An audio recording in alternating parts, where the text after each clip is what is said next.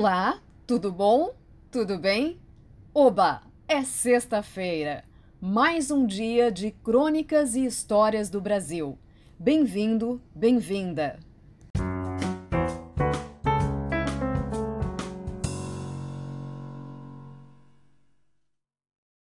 Vamos falar sobre discos voadores? É, é isto mesmo, discos voadores. E então, você acredita na existência de OVNIs?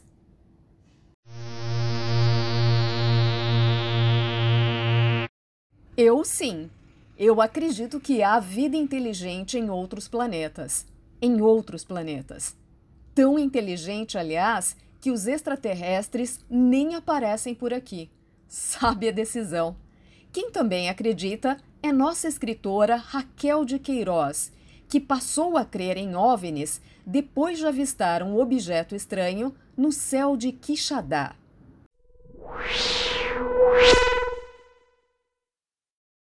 O jornal Diário do Nordeste, publicado em Fortaleza, Ceará, numa sexta-feira, no dia 5 de janeiro de 1998, trazia novamente como manchete revelação da escritora Raquel de Queiroz. Disco voador já foi visto na fazenda Não Me Deixes. E não se trata de uma brincadeira, não. Em 1960, a escritora recebia uma tia na fazenda e percebeu uma luz fazendo movimentos estranhos no céu. De cor meio verde, meio amarela, algo cruzava o alto, variando a intensidade luminosa. Um morador chegou a confundir o objeto com uma estrela cadente mas o objeto também se movimentava na horizontal, como um helicóptero, e passou 15 minutos sendo observado. Ela concluiu que aquela coisa não era da Terra. A partir deste episódio, Raquel escreveu uma crônica maravilhosa, Os Discos Voadores, que vamos conhecer hoje. Este não é o único episódio curioso na vida da cearense Raquel de Queiroz. Nossa escritora, que também foi jornalista, tradutora e dramaturga brasileira, ganhou diversos prêmios, dentre eles o Prêmio Camões, em 1993. Ela foi a primeira mulher a receber este prêmio. Além disso, também foi a primeira mulher a ocupar uma cadeira na Academia Brasileira de Letras, em 1977. Ela ocupou a cadeira até o ano de sua morte tendo uma relação histórica com a Academia Brasileira de Letras. No entanto, quando os membros da academia quiseram indicá-la para o Prêmio Nobel de Literatura em 2001, ela foi taxativa, dizendo: me inclua fora desta. O outro fato curioso sobre Raquel que quero contar é sobre sua morte. Na verdade, sobre sua falsa morte. Em 1967, um acidente aéreo provocou o falecimento do ex-presidente da República, Humberto Castelo Branco, e da escritora Alba Frota. Junto à tragédia, circulou um rumor de que Raquel teria morrido no acidente, devido à semelhança física com Alba, além de o fato de Alba não estar na lista de passageiros da aeronave. O bispo Dom Helder Câmara chegou a rezar uma missa pela partida de Raquel, até que houve a confirmação da identidade das vítimas. E claro, Raquel não estava lá.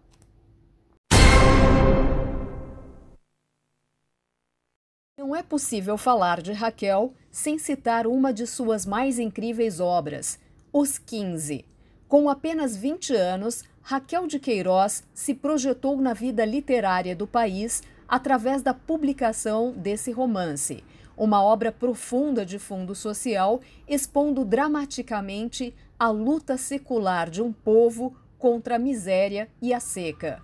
Uma outra obra primorosa foi Memorial de Maria Moura, escrito aos 82 anos, conta a vida de uma órfã, Maria Moura, que se envolve em brigas com seus primos por uma questão de herança de terras.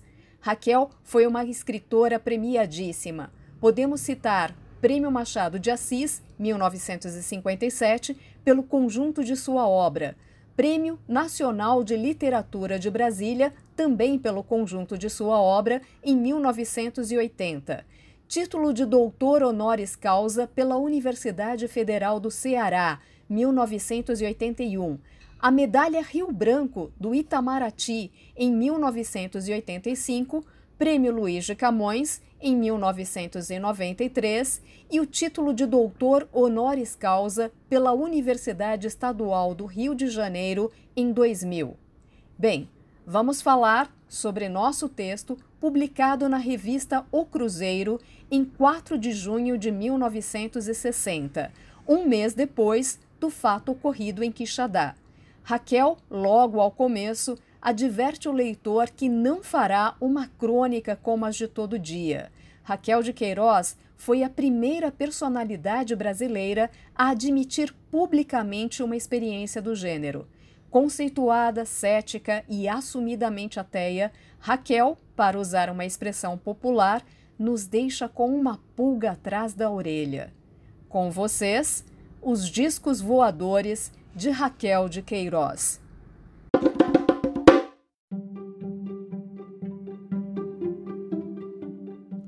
Eu, por mim, acredito. Por que não acreditaria? Nada vejo que justifique a descrença. Acredito em tudo. Que tem 15 metros de diâmetro, que são feitos de um metal desconhecido, brilhante como prata polida, que se compõe de três círculos concêntricos, dos quais só um, o do meio, gira, fazendo o engenho mover-se. Acredito que deixam um rastro luminoso por onde andam de certo, a poeira fosforescente dos mundos siderais que percorreram. E acredito principalmente que sejam pilotados por homúnculos de meio metro de estatura, macrocéfalos horrendos, vindo sabe Deus de que planeta, Marte, Vênus ou Saturno.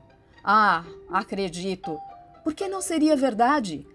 Todo mundo os tem visto, no Oriente e no Ocidente, no Pacífico e no Atlântico, nas costas da Califórnia, no Peru e no Amazonas, em Maceió, no Uruguai e até mesmo aqui no Rio teve um cavalheiro que os viu durante 45 minutos.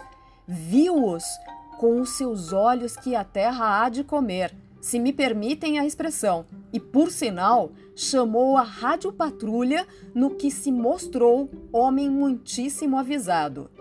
Ilusão coletiva, uma conversa. Também a bomba voadora dizia-se que era ilusão coletiva.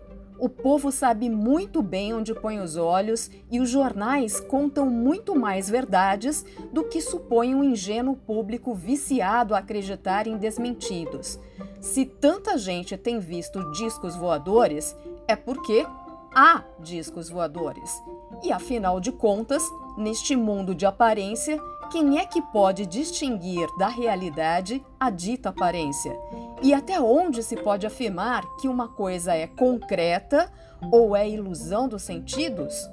Arco-íris também é ilusão dos sentidos, e neste mesmo instante, lá está um, brilhando no céu, entre as nuvens molhadas, luminoso e autêntico como um corpo vivo. Eu creio nos discos e tenho medo deles. Sei muitíssimo bem que são um sinal positivo do fim do mundo. Se até está nos livros, se foi profetizado há muito tempo, e por que não seria o fim do mundo? Quais são os nossos méritos, assim tão grandes, para nos defenderem da catástrofe? Os dez justos que faltaram a Sodoma, com razão ainda maior, nos faltariam a nós. Quem tiver os seus pecados, trate de ir se arrependendo que a hora chegou e chegou feia. Quem não viu o que tinha de ver, procure olhar e fartar os olhos. Quem não amou, ame depressa. Quem não se vingou, se vingue. O tempo urge. Faça-se o que é mister ser feito, que o relógio já bateu. O mundo vai acabar-se. Pelo menos o nosso mundo. Outro pode nascer dos destroços, mas há de ser um mundo diferente, povoado sabe Deus por quem. Só o não será pelos nossos netos. que esses não chegarão sequer a formar-se nas entranhas das nossas filhas, e estas estarão mortas conosco, belas, inocentes e malfadadas, perdendo a chama da vida antes de a poderem passar adiante. O mundo que virá depois há de ser deles, que já nos vigiam e já preparam o caminho. Então, vocês não compreendem, irmãos, que esses discos misteriosos que pairam no alto, librando-se no ar como um gavião peneirando em cima da presa, pairam no alto e depois vão-se embora. São os olheiros deles, são os quintas colunas, os esculcas das multidões de homenzinhos de cabeça grande que estão destinados a ser os nossos senhores? Depois dos observadores, chegarão os exércitos com armas tão assombrosas que, perto delas, a bomba de hidrogênio do presidente Truman é como uma ronqueira de São João. E que idade terão atingido eles? Se já minguaram assim no tamanho e cresceram tanto a cabeça? Como hão de estar apurados, refinados, 90% de matéria bruta, e não tão bruta assim, já que pode ser tão pouca? Que poderemos nós contra eles, lerdos gigantes microcéfalos, mal saídos da grosseiridade do ferro e gatinhando ainda na infância da era atômica? Que pensarão de nós, vendo-nos tão atrasados, tão primitivos, tão irremediavelmente presos à carne e às suas misérias, divertindo-nos barbaramente com guerras de selvagens, usando engenhos grosseiros de metal rude e brutas explosões de pólvora e nitroglicerina? Ah, tenho medo, tenho medo. Que será de nós quando eles do céu se despencarem aos cachos, tão estranhos e terríveis, implacáveis na convicção cega do divino direito da sua sobrevivência à custa da nossa? De que modo nos irão destruir, ou de que meios usarão para nos escravizar, como animais de força bruta a seu serviço? E como serão eles? Transparentes, gelatinosos, todo músculo e osso apurado em matéria nobre, cérebros andantes quase sem vísceras, talvez libertos das baixas necessidades da comida e do repouso? E terão um peito capaz de piedade, terão olhos capazes de ver além da nossa grotesca feiura, da nossa maldade e da nossa imperfeição? Quem sabe são anjos e virão destruir como os anjos destroem, sem ódio, sem prazer na carnificina, apenas cumprindo ordens mais altas, com a sua espada de fogo, coração feito de diamante que nada empana, mas nada amolece. Contudo, também podem ter evoluído apenas na direção da besta, e como bestas na quinta essência do aperfeiçoamento, serão ferozes e implacáveis, serão os próprios descendentes do Leviatã. Cuidado que eles estão chegando. Primeiro foi o aviso, mas em breve já não haverá avisos hão de baixar aos milhares e aos milhões, pequeninos e atrevidos, hão de conhecer todos os segredos. De certo, se multiplicam em massa, ao sabor das vãs necessidades. Produzem guerreiros e chefes ao seu gosto. Terão aprendido o processo de reduzir a infância a apenas alguns meses, produzindo por sistema adiantadíssimo adultos temporões de corpo transparente e cabeça grande, no mesmo espaço de tempo que nós gastamos para fabricar um automóvel. Ah, os que não acreditam! Ah, os que zombam! Ah, os sábios que espiam nos seus estúpidos telescópios e negam o que o olho nu enxerga. Medem as estrelas com suas réguas e depois vêm nos dizer que não há perigo que nos assustamos com um simples meteoro.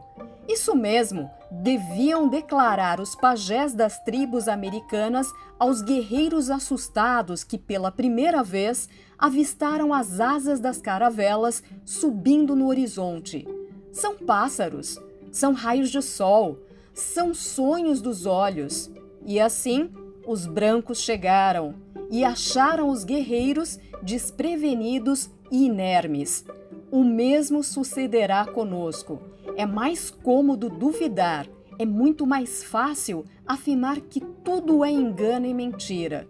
E enquanto isso, os discos voadores partem aos milhares das suas bases de céu além e cortam zumbindo o éter vazio. E escolhem para o seu pouso o que há de mais bonito e mais sedutor no mundo: a Califórnia, o Golfo do México, a Itália, as praias amenas do Atlântico Sul.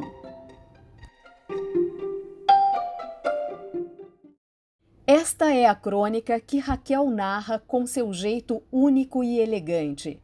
Mas se você quer saber mais sobre o episódio envolvendo a autora, dê uma busca. É muito fácil encontrar seu testemunho.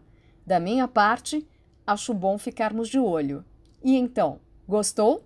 Para comentar este texto ou dar a sua sugestão de leitura, escreva para Pereira G arroba dickinson.edu. Beijo e tchau!